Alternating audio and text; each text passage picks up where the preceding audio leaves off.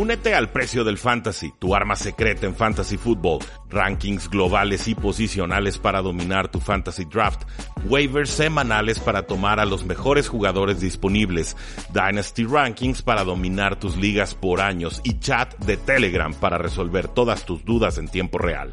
Visita stam.store diagonal precio NFL o da clic al link en este episodio para suscribirte.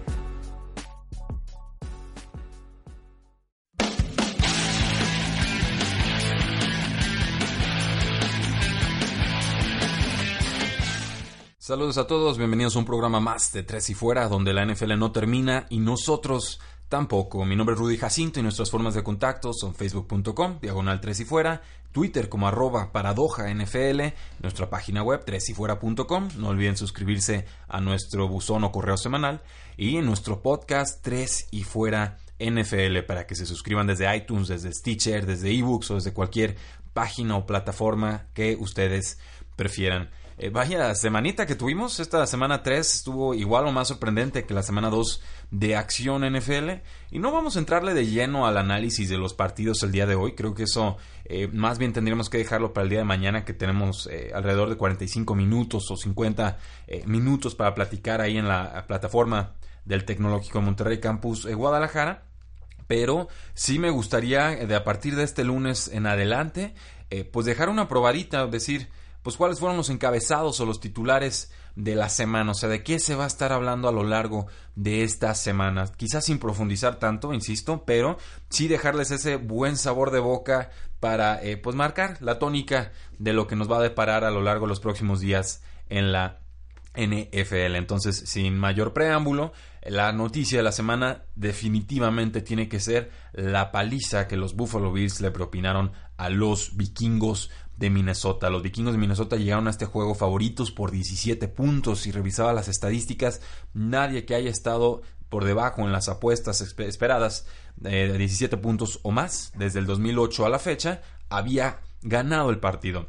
De hecho, apenas para cubrir la línea, tres equipos lograron cubrirla, seis perdieron y creo que por ahí hubo eh, un empate desde el 2008. Entonces, ah, el milagro hubiera sido que los Buffalo Bills hubieran cubierto la línea. Entonces, ¿cómo, ¿cómo, empezamos a describir esto de una paliza contra un equipo que era tan ampliamente favorito como los vikingos de Minnesota? Pues acabo de ver el, partido, por eso me tardé un poco más en subir el, programa del día de hoy. Eh, no fue un accidente. Eh, creo que eso es lo primero que hay que destacar de este juego. la victoria de los Buffalo Bills sobre los vikingos de Minnesota no fue un accidente. Sí, los Buffalo Bills ganaron en el apartado de entregas de balón, pero no fueron entregas de balón accidentales, fueron perfectamente provocadas por la presión de defensivos de los vikingos de Minnesota. Por ejemplo, jugadores como eh, Matt Milano, un jugador pequeño, 6'0, 223 libras, un jugador de quinta ronda, linebacker, que tomó el GM Brandon Bain en su primer draft eh, el año pasado, estuvo presionando a Kirk Cousins todo el partido, tuvo una captura, tuvo una intercepción, ocho tacleadas con el equipo, líder tacleador del equipo y además recuperó un fumble. Entonces, eh, un jugador al que yo le había puesto muy poca atención, sinceramente, el linebacker Matt Milano responde de forma grande en este eh, encuentro. Por ahí también aparecía Tremaine Edmonds, el linebacker, aparecía Trent Murphy para aterrorizar a, Cousins, lo obligaron a pasar eh, de forma muy apurada, tuvo tres fumbles y tuvo también una intercepción. Entonces, cuatro entregas de balón para los vikingos de Minnesota. Eh, marcaron la tónica del encuentro y nunca salieron de esa malaria mental. Para mí, a mí me queda claro que los vikingos de Minnesota son una especie de frontrunners. O sea, si van adelante en el marcador, eh, pueden ganar con mayor comodidad y no se preocupan y todo fluye de forma perfecta. Cuando se les pone adversa la situación, cuando les tienen un fumble tempranero, cuando hay una intercepción temprana, cuando están en zona roja y pierden la pelota, cosas por el estilo, eh, eh, yo creo que los vikingos de Minnesota en estos momentos no tienen la fortaleza mental para reponerse. ¿Por qué lo digo? Lo digo porque sucedió en este partido y lo digo porque también sucedió en la final de la NFC, en, la final, en el campeonato de la NFC, contra las Águilas de Filadelfia, donde iban 7-0 por adelante. Eh, Case Keenum lanza una intercepción, se la regresan para touchdown y de ahí, aunque iban 7-7 en el marcador, mentalmente nunca se recuperaron del golpe. Creo que algo así sucede en este partido y se pusieron 17 a 0 de forma muy apresurada eh, y, verdaderamente lo que le hicieron los vikingos, eh, lo que hicieron los vikingos de Minnesota contra Buffalo no tiene Perdón, pero bueno, creo que ese es el encabezado de la semana, que los vikingos se, rompan récords negativos de esta manera, pero eh, insisto, lo más importante es destacar que los Buffalo Bills jugaron bien, sobre todo a la defensiva, pero también con eh, Josh Allen siendo relativamente seguro no perfecto, pero sus pases cortos fueron acertados, sus pases a los corredores eh, fueron para muchas yardas, eh, supo cuándo correr con el balón, estirarse, conseguir los touchdowns, brincó sobre el linebacker Anthony Boyd de los vikingos de Minnesota, quedó completamente retratado en lo que posteriormente sería la tercera eh, serie anotadora de los Buffalo Bills. Y en general creo que los vikingos llegaron muy confiados a este juego y que cuando vieron que se les estaba complicando el marcador en casa, nunca lograron mover la pelota. creo que hasta el tercer cuarto los vikingos no llegaron a, cruzar la mitad de campo y, en la siguiente jugada les interceptan por un error que creo que fue de Carl Rudolph, pero podría estar recordando mal. Entonces, bien por los vikingos de Minnesota, eh, perdón, bien por los Buffalo Bills, muy mal por los vikingos de Minnesota. Esta es la historia de la semana. Otra historia, Adrian Peterson, eh, tres juegos, dos de ellos espectaculares, en el segundo no tanto porque estaban en, modo remontada y sabemos que Adrian Peterson su especialidad no es remontar eh, partidos, no es atrapar balones, eh, él, es más de juego terrestre, ¿no? Entonces, sorprendente su, su, actuación, a los 33 años no, no ha perdido gasolina. parece, parece increíble. Yo creí que no iba a ser historia de Adrian Peterson, que iba a ser una pieza complementaria a la ofensiva. Y sin embargo, ya vimos que cuando Washington se pone adelante en el marcador, Adrian Peterson puede desgastar el reloj y puede mover las cadenas. Esto, pues son, son muy gratas noticias para el equipo. Tienen un buen corredor para cuando van adelante y un muy buen corredor en Chris Thompson para cuando van atrás en el marcador. Este partido se resuelve 31-17 a favor de los Washington Redskins. Vale la pena aclarar también el partido de los vikingos de Minnesota y los Buffalo Bills terminó 27 a 6 a favor de eh, Buffalo. Eh, Adrian Peterson pues sacó comentarios diciendo, bueno, dejé yardas en el campo, tuvo 19 carreras para 120 yardas, pero él siente que puede haber tenido 160 o 170, que pues, quizás no aprovechó todas las líneas o carriles que le abrieron sus eh, compañeros, pero promedió 6.3 yardas por acarreo y es su promedio más alto desde un juego en 2015. Adrian Peterson, la segunda noticia de la semana.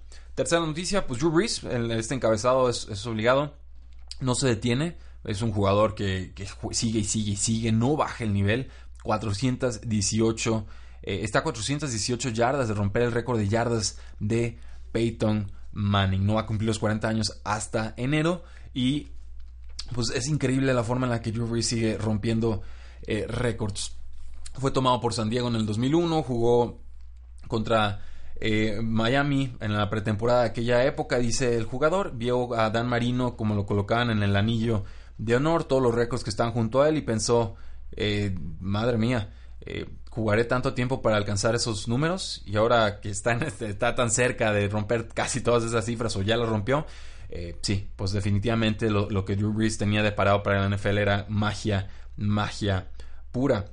Logran aquí una remontada. Se van a tiempo extra, 37 a 37. Finalmente tiene que ser Drew quien con su segundo touchdown terrestre gane el partido. Se está divirtiendo, la ofensiva se ve bien, la defensiva eh, mucho que mejorar todavía, pero e, era muy explosiva la ofensiva rival, la de los Atlanta Falcons. Entonces creo que están bien posicionados los Santos de Nueva Orleans para ganar su eh, división.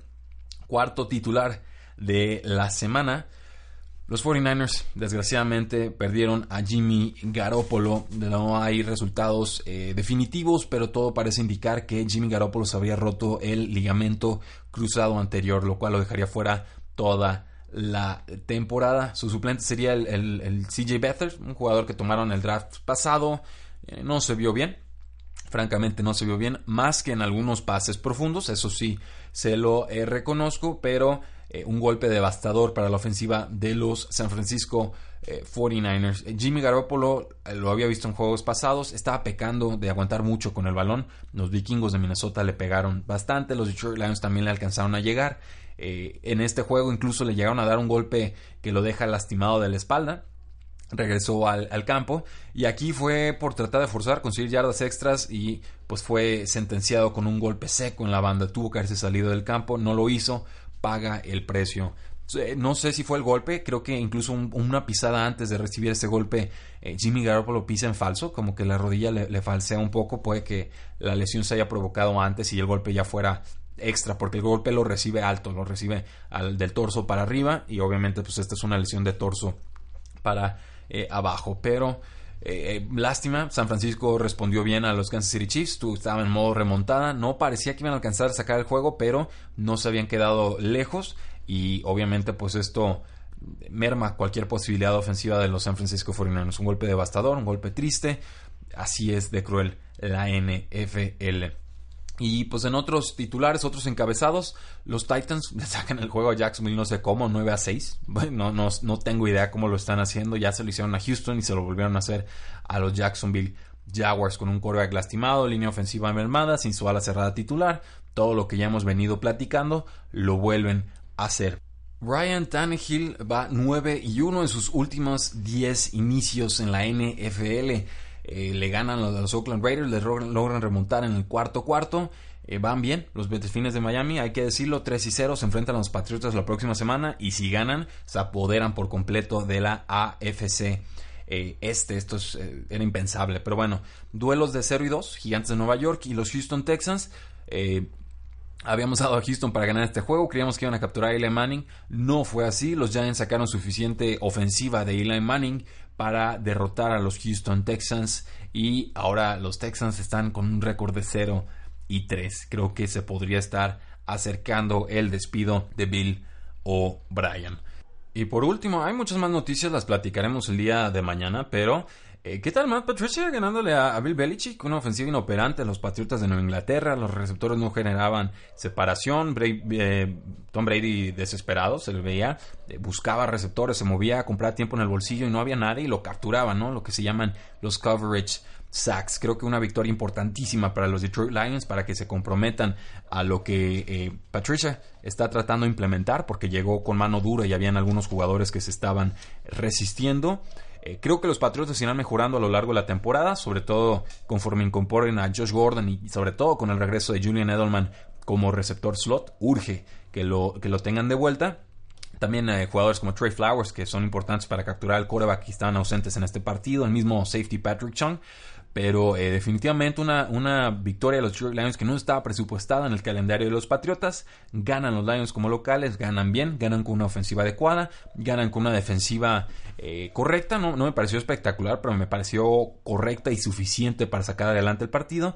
Y sobre todo destacar lo del cornerback Darius Slay que tiene una intercepción importante desde el final del encuentro y había estado eh, ausente en juegos pasados. En este participa y en este se vuelve pieza fundamental hay alguna noticia que se me pasara, algún otro titular que tendría que haber mencionado, facebook.com diagonal 3 y fuera, twitter como arroba paradoja NFL, 3 y fuera.com y suscríbanse al podcast, déjenos comentarios en iTunes 5 estrellas y demás, todo eso nos ayuda a crecer como eh, programa. Muchísimas gracias, tengan un excelente inicio de semana. El día de mañana platicamos muchísimo sobre cada uno de estos juegos. Ya quería sacar los titulares el, el, día lunes para poder platicar solamente de lo que sucedió en cada uno de estos duelos a detalle el día de mañana. Entonces, esperando que les haya gustado, esta es la dinámica que tengo pensado implementar en las próximas eh, semanas hasta que lleguemos a los playoffs. Espero les guste, muchísimas gracias, suerte, la NFL no termina y nosotros tampoco. Tres y fuera.